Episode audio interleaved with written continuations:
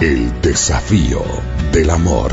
40 días para comprender, practicar y afianzar el amor incondicional en la pareja. El desafío de hoy. Día 21. El amor se sacia en Dios. El Señor te guiará continuamente, saciará tus deseos. Isaías 58, 11.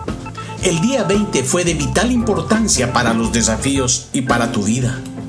Tal vez te hayas dado cuenta de que en tu caja de herramientas con talentos y con recursos, nada podía reparar el daño que deja el pecado.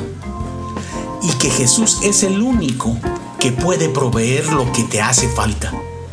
La sabiduría de Dios, su gracia y su poder ahora pueden liberarse en todo lo que hagas, incluyendo nada menos que en tu matrimonio.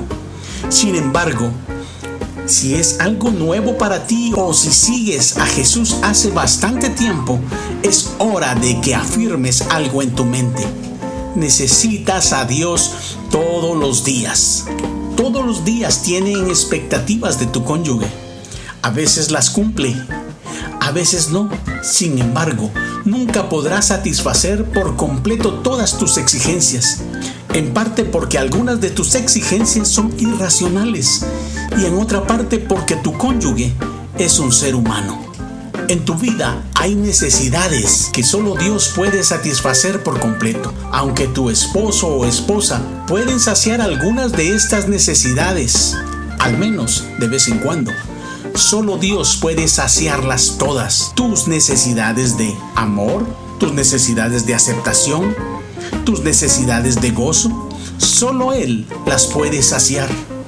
Es hora de renunciar a depender de alguien o algo para funcionar y sentirte realizado todo el tiempo. Solo Dios puede hacerlo a medida que aprendas a depender de Él, pero Él quiere hacerlo a su manera. En la Biblia leemos, mi Dios les dará todo lo que necesiten conforme a las gloriosas riquezas que tiene en Cristo Jesús. Filipenses 4:19. El desafío de hoy, en forma intencional, aparta tiempo para orar y leer la Biblia. Intenta leer un capítulo de Proverbios cada día.